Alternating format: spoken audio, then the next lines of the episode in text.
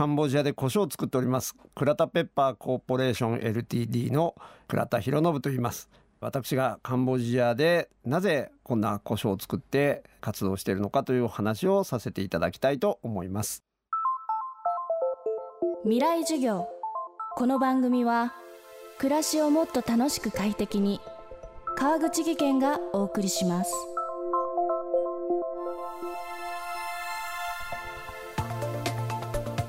未来授業今週の講師は倉田ペッパー代表の倉田博信さん。倉田さんは1970年から長年続いた内戦で消滅の危機に瀕していたカンボジアの伝統的な胡椒を復活させ世界に広めた立役者です。カンボジアに産業を根付かせようとさまざまなビジネスを立ち上げるもことごとく失敗した倉田さん。その末に行き着いたのが胡椒の生産と輸出でした。しかしこれも軌道に乗らず暗礁に乗り上げかけたといいます。そんな中倉田さんに転機が訪れます。未来授業3時間目。テーマは世界一の胡椒の復活。全然売れなかったです最初はね。やっぱり全然売れなくて。売れないと収入現金収入が入らないから彼らも辞めてっちゃうみたいな。辞めてってもらっちゃ困るからお金だけ給料だけは補填していく。自分の持ち出しがどんどんどんどん増えていく。まあスタッフもこの会社はやばいなっていうのも思われたか1人減り2人減りみたいな感じで。で最終的に自分だけになって借金だけ残って畑の人たちは残ってくれて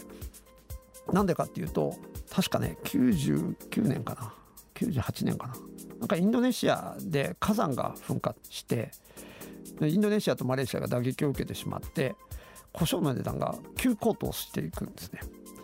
でお前にが投資して畑作ってくれたおかげでなんかお前が売ってくれなくてもなんかとんでもない金額で今胡椒売れるから大丈夫だよ。畑はちゃんと守ってやるからとあそうですか。まあ、じゃあ畑守ってくれるんなら自分の借金は自分で返すからいいやみたいな感じで。で2001年の6月に秋篠宮殿下と妃殿下がカンボジア公式訪問されて。でその時に大使館の人が「じゃあいいよ」って言ってくれて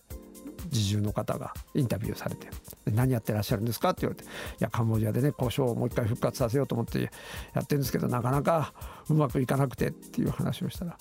殿下はその農業のことすごくご興味がおありだからぜひ紹介させてくださいって言っていただいて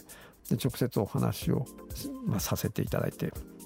だから殿下がそんなにいい故障があるならぜひお土産で買いたいって言ってくださって。でもそんなお土産用に作ろうって全然思ってなかったのでそうかお土産として売っていこう。カンボジア国内でどうせ量がないんだからカンボジア国内でお土産で売っていけばいいんだ。アンコールワットもあるしそうやって観光客世界中の人がいっぱい集まるんだからって言ってお土産に切り替えていく。でそれまでは日本に大量輸出しなきゃみたいなイメージばっかりで。で一からお土産なら一人で販売できるっていうんで、まあ、そこからもう一回再起しようと胡椒でやり直してみようっていう。でアンコールワットの遺跡の近くのホテルの前でアンコールワットのパッケージのブラックペッパーって書いてあるやつをテーブルだけ借りて「胡椒いかがですか？お土産に胡椒いかがですか?」って言って了承してたんですけど全然売れなかったですね。ダメだなって思ってる時に今の、ま、妻と出会ってこのパッケージダサいこれじゃ売れないんじゃない？っていう話になってで彼女が私が書いてあげるって言ってパッケージをいろいろ一新パッケージだけじゃないですね。売り方とかいろんなことを一新されて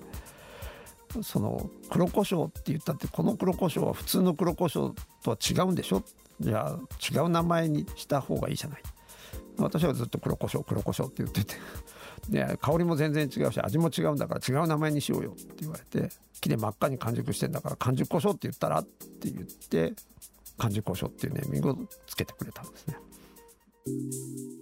こうして完熟胡椒はお土産物という形で観光客を通じて少しずつ広まりその評判はかつてこの胡椒を世界一美味しいと評価していたヨーロッパにも届くことになります。そう一番嬉しかったのはやっぱり妻と出会ってで店を始めた頃にそのドイツ人がうちに来てくれて彼がお土産で気に入ってくれてでうちの胡椒をのそのポスターをヨーロッパ中のそのフードフェアに貼ってくださったんですね。でそれを見た BBC の番組の人がぜひ取材をしたいって言ってでイギリスのジェイミー・オリバーっていうそのシェフなんですけど有名なシェフですねスターシェフミシュランガイドブックなんかの常連のスターシェフがジェイミーが行くっていう番組があってその番組の取材にカンボジアの胡椒の取材に来てくれたんですね。それがきっかけでヨーロッパにカンボジアの胡椒がヨーロッパにダーンと大々的に告知されるんですね。でフランス人とかいろんな人がうちに来て私たちももう一回そのカンボジアの胡椒復活させたいから農園やりたい教えてほしいカンポットでまたやりたい苗を分けてほしいとかどういうふうにしたら商品開発ができるのとかって言って皆さん聞き込みに来てくれてで私一人でできなかったことは、まあ、そういうみんなの力でどんどんどんどんカンボジアの胡椒が産業として広がっていくきっかけになった。んです、まあ、すごい嬉しかったです。ね未来授業。今週の講師は倉田ペッパー代表倉田博信さん。今日のテーマは世界一の胡椒の復活でした。明日も倉田さんの授業をお送りします。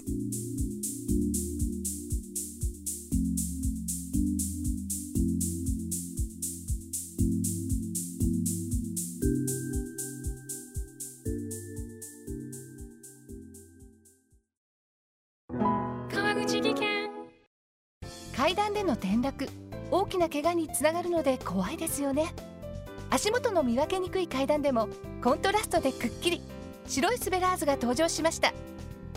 皆様の暮らしをもっと楽しく快適に。川口技研のスベラーズです。未来授業。この番組は暮らしをもっと楽しく快適に川口技研がお送りしました。